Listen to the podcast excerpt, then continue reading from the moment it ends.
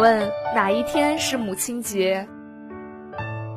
母亲节是五月的第二个星期天。五月的第二个星期天。五月的第二个星期日。母亲在你心中是什么样的形象？小时候觉得她其实觉得她很坚强、很能干，长大了发现其实她还是有点幼稚。超人无所不能。妈妈在我心中的话是一个很全能的人，美丽、大的，很勇敢、很勤劳。伟大吧，因为从小母亲对我的成长啊、教育来讲的话，给了我很多啊指引。因为小时候我爸爸一直常年在外，只有妈妈一个人在家带我和我哥哥，所以什么事情都是他一个人做，所以我觉得。他真的特别伟大，特别坚强。你了解妈妈的身体情况吗？大概七八年前吧，她做第一次手术开始不太好了，然后一直到现在，就身体都不是很好，可能是因为年纪比较大的原因吧。最近两年不是很好，经常手疼啊，肩肩颈疼，腿也疼。其实之前我妈身体一直很好，但是上一次出了一点事，一一点意外之后。腰一直都不太好，然后膝盖也不太好。你有没有对妈妈说过你爱他？有，但是不久啊，可能二十多年前都没有。从来都没有，没有说过我爱他，没有，从来都没有说过。可能不好意思吧，但是我觉得，呃，这种爱，呃，要从内心要表达出来。母亲节快要到了。你想对妈妈说什么话或做什么事？这次母亲节，我想和妈妈一起去看一次电影。这么多年，妈妈你辛苦了。其实每次过节，我都在想要给我妈送点什么，真的想不出来。但是你说带她出去玩，又不一定有那么多时间，所以我目前还在考虑给我妈买点什么东西。妈妈你辛苦了，真的。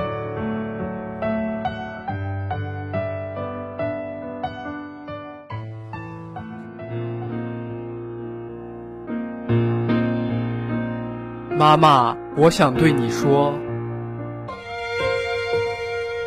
嗯，妈妈你辛苦了，嗯，生了我，然后又养育我，然后真心说你句母亲节快乐。对，感谢我的母亲，然后祝她母亲节快乐。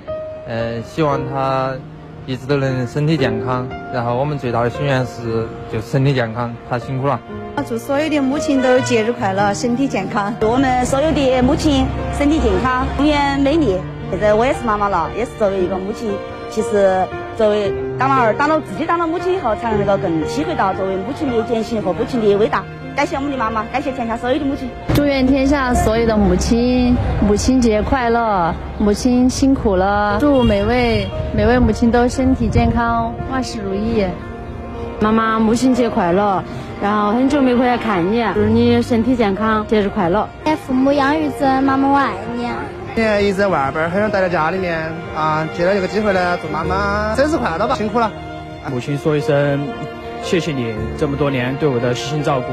现在我差不多也是二十岁的人了，可以自己努力挣钱，然后之后来报答你。母亲在这里，我给你说一声谢谢你。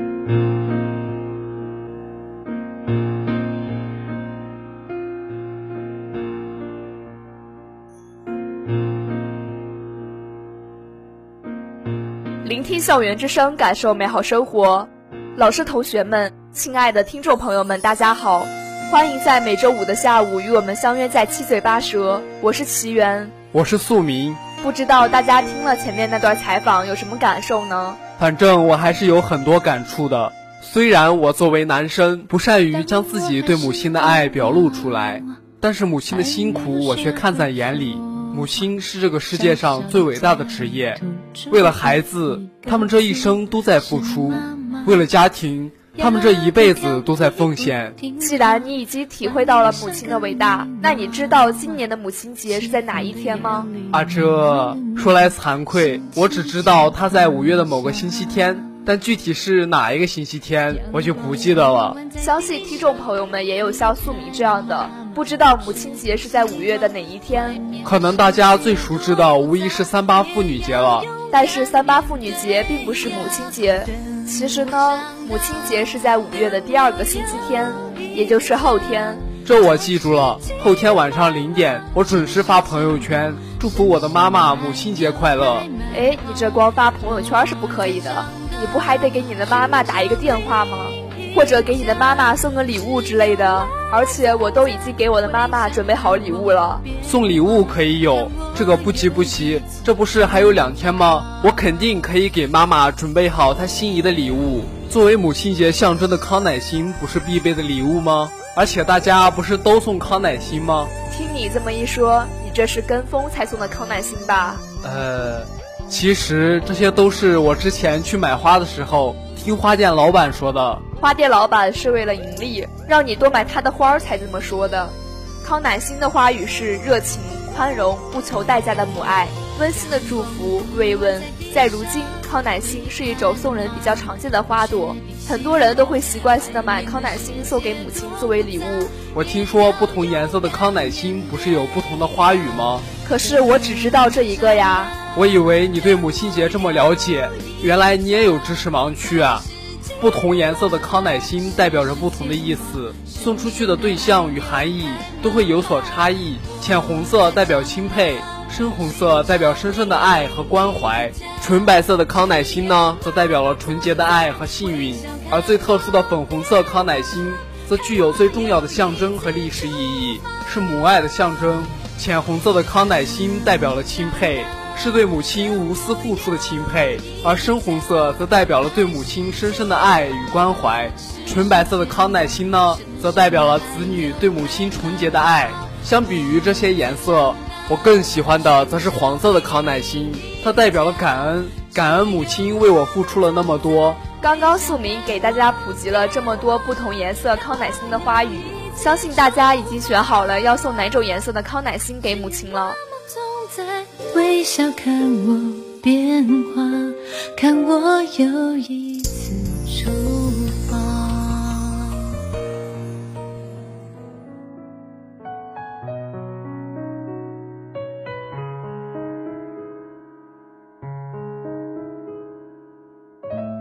有一种爱，埋在心中许久；有一种爱，此生无法偿还；有一种爱，伴你一生；有一种爱，存在于平淡生活中的每一天；有一个人，惦记思念好久；有一个人，此事无法忘怀；有一个人，不求回报。当你成功了，他会悄悄走开；当你累了，他永远伸出臂膀。有一个人。温柔却不善于表达，这就是母爱。母亲节来临，我鼓起勇气告诉您，母亲，愿岁月温柔待你。这就是母爱，这爱是春风化雨般的母爱。妈妈，谢谢您的养育之恩，祝您母亲节快乐。这就是母爱，母亲节到了，祝天下母亲幸福安康。这就是母爱，我最爱的妈妈，祝您。母亲节快乐！有一个日子为母亲而定，是母亲节。有一朵花，五月里只为母亲而开，是康乃馨。祝愿天下的妈妈母亲节快乐！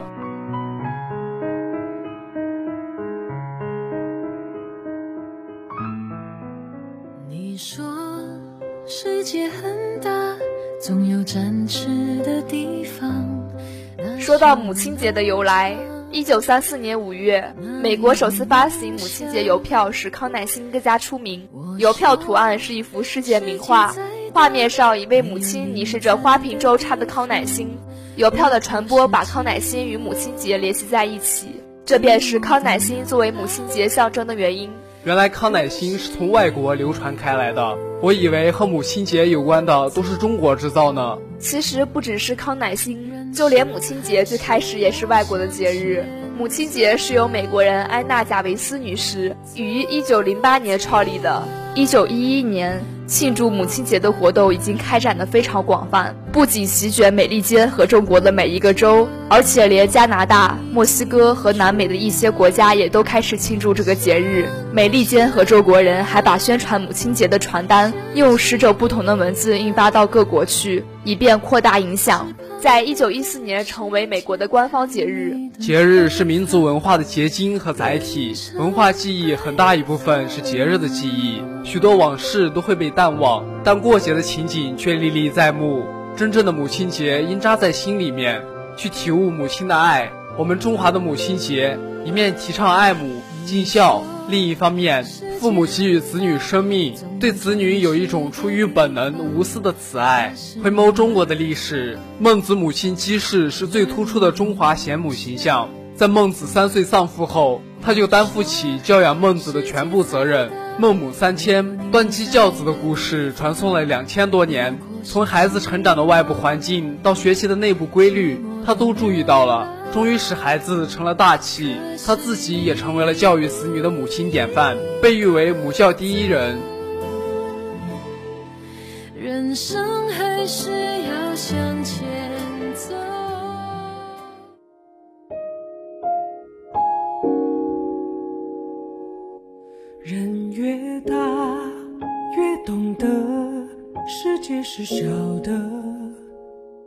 讲了这么多历史了，你不和我分享一下你和你母亲之间的感人故事吗？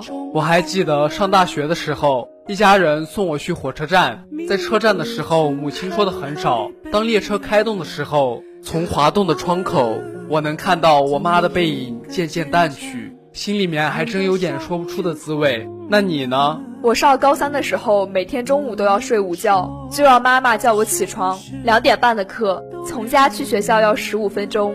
我妈每次两点十分才叫我，每次我都会埋怨她会让我迟到。后来我才知道，她是想让我多睡会儿。在那么繁忙的高三时期，能多睡一会儿真的是一种享受啊！但是那时候我并不能理解她，我觉得迟到了会很没面子，根本没有想过母亲心里的感受。是的，在那个繁忙的高三。母亲每天都来给我送饭，我想吃什么，她总是会尽自己最大的努力去满足我。现在长大了，反而没有时间去跟母亲交流了，不像小时候可以随时随地的黏着她。而且翻看一下跟母亲的聊天记录，也只是几句话就草草了事，甚至会觉得她有点啰嗦。你小时候黏着她的时候，她可没觉得你烦人啊。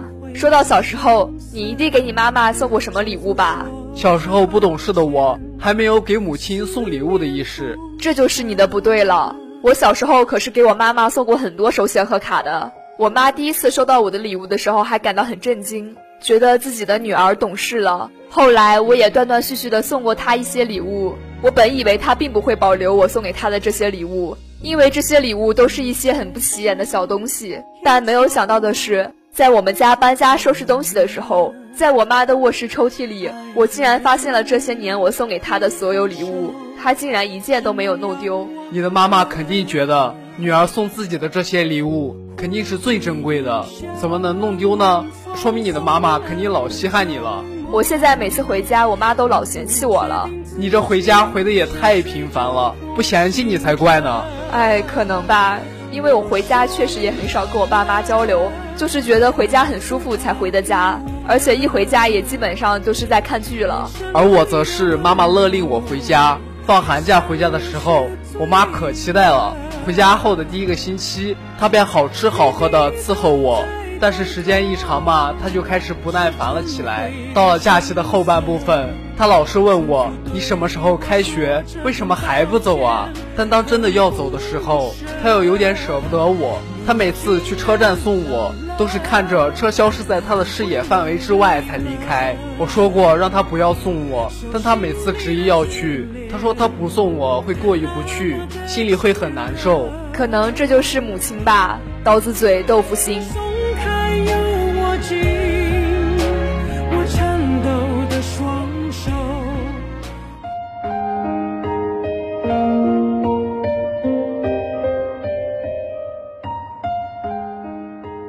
那不妨让我们听一听母亲对孩子的了解吧。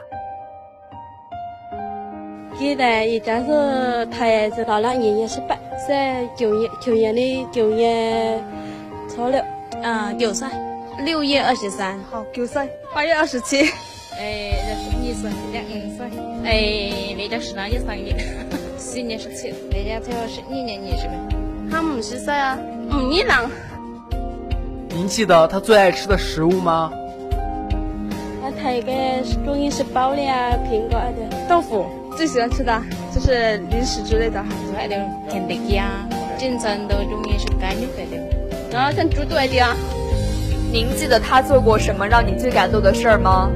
有，就是当自己下班很累的时候，他会自己给悄悄给你，就是端上一杯水。就爱上你的时候给做一份那个米粉呢。天天妈妈我爱你。如果满分十分的话，您会给自己的孩子打几分呢？十分是百分九分的左右。八分，九分吧，都八分左右啊。百分吧，啊。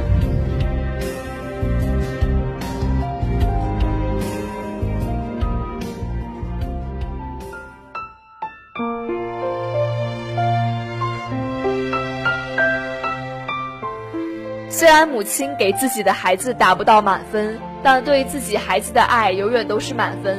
最懂你的便是你的母亲。在遇到你之前，她也还是妈妈手心里宠着的孩子；遇到你之后，她才褪去了稚嫩，收起了任性。在你面前，她总是坚强勇敢。也许曾在深夜里哭得毫无形象，你所有的需要，他总是第一时间发现，熟知你所有的小习惯。你上学了，他变成了你的兼职老师，学习到深夜，只为辅导你。可你却想着长大，这样你就可以逃离他叮嘱式的聒噪。他的担心变成了外面的饭你能不能吃习惯。上大学了，他的爱变成了你行李箱里满满的家乡特产。以前的我总想着快快长大，现在的我却想时光走得慢一点，再慢一点。长大的代价就是他慢慢变老，是你让他两鬓花白，皱纹也爬满了脸颊。你才是偷走他青春的罪魁祸首。对他来说，你就是最大最好的礼物，所以牺牲的一切都值得。是啊，只有母亲才会有这样的无私，这样伟大的给予。